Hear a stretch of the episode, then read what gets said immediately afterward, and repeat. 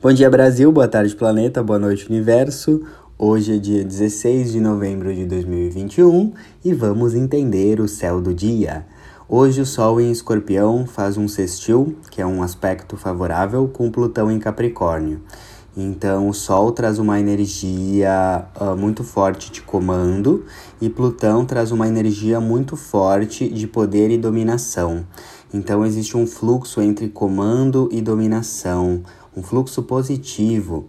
Uh, e daí eu escrevi assim para esse aspecto: o maior poder que temos é o poder de dominar a nós mesmos. Ou seja, ao invés de tentar dominar e controlar o outro, Domine o seu antigo eu, domine a sua antiga versão. Esse é um aspecto muito lindo para a gente botar toda a nossa energia, todo o nosso poder em nós mesmos e não em relação ao outro. Tentar controlar, ter poder sobre o outro é brega. Coloque toda essa energia em você e veja como você vai expandir, ok? Esse aspecto do Sol com Plutão também favorece qualquer experiência de purificação, limpeza, faxina. Então, um ótimo dia para descartes, aquelas limpezas e faxinas profundas, doações também, porque Plutão em Capricórnio fala muito né, de doações, principalmente de desapegos de objetos materiais, faxinas profundas, limpar aquelas gavetas que há tempos estão no escuro, né? Favorece muito, isso pode trazer uma renovação muito grande para nós. Qualquer experiência de renovação, faxina, limpeza, pode ser também incrível para terapias para essas purificações serem de nível energético também, certo? A gente começa o dia com a lua ainda crescendo em Ares, então ainda pela manhã vamos ter essa energia de movimento, coragem, autonomia, atitude. E a lua em Ares é essa energia, né, meu povo? Não fique esperando nada dos outros, não dependa dos outros, isso é brega, vai lá e faça. Mas também cuidado com ansiedade e imediatismo, certo? Então a dica para a lua em Ares é sempre ter atitude e se tiver muito na ansiedade, a dica é sempre fazer esporte, suar o bigode para harmonizar essa energia e não causar treta, certo? Pela manhã, essa lua em Ares se conecta com Júpiter em Aquário. Uh, Júpiter sempre fala da expansão da consciência, da dilatação da percepção e do aumento da capacidade de enxergar as situações da vida de uma forma bem mais alargada. Então, esse aspecto também nos convida e nos fala que muitas vezes os nossos problemas estão simplesmente conectados com a nossa visão limitada. Será que o que julgamos como problemas, na verdade, não são problemas, são somente questões que estamos enxergando, interpretando, julgando de uma forma muito limitada? Enxergue além, certo? Lua com Júpiter está nos convidando para enxergar além e trazer significados mais expansivos para as nossas situações.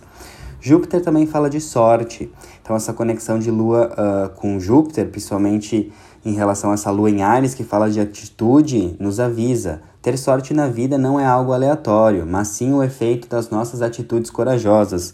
Quantas vezes a gente olha para certas pessoas e pensa: nossa, essa pessoa tem muita sorte na vida. Mas será mesmo?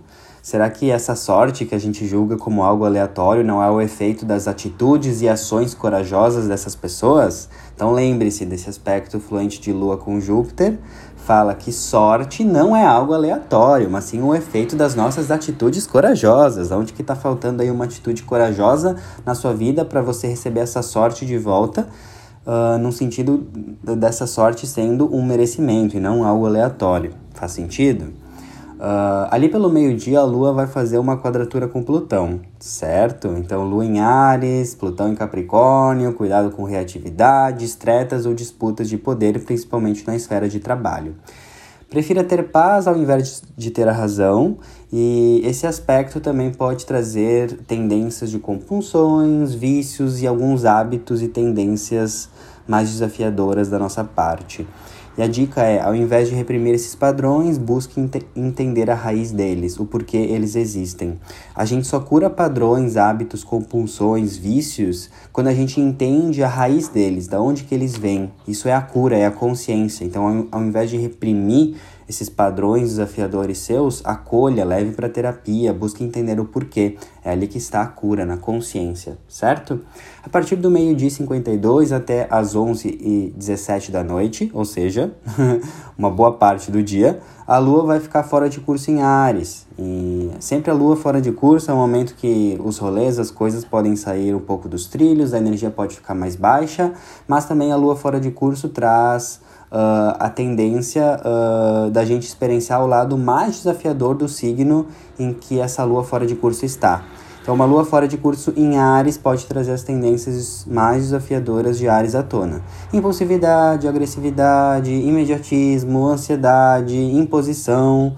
Então, muito cuidado do meio-dia às 11 da noite para essas tendências arianas não tomarem conta, né? Então deixa passar, observa essas emoções, mas não dá corda para essas emoções. Ao invés de tretar, respira. Ao invés, né, de tomar uma atitude imediatista, vai lá, conta até 10, dá uma, uma voltinha no parque, toma um suquinho, certo?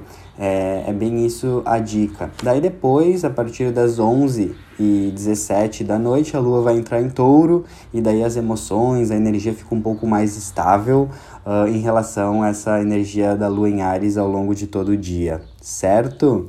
É isso que eu queria trazer para hoje. Vejam aí o que fez sentido no coração de vocês e na vida de vocês. Vocês sempre devem interpretar a astrologia de forma a conectá-la com o seu momento atual. A astrologia se manifesta sempre de maneira muito única para todo mundo. Sempre falo isso e é isso que a gente tem que entender.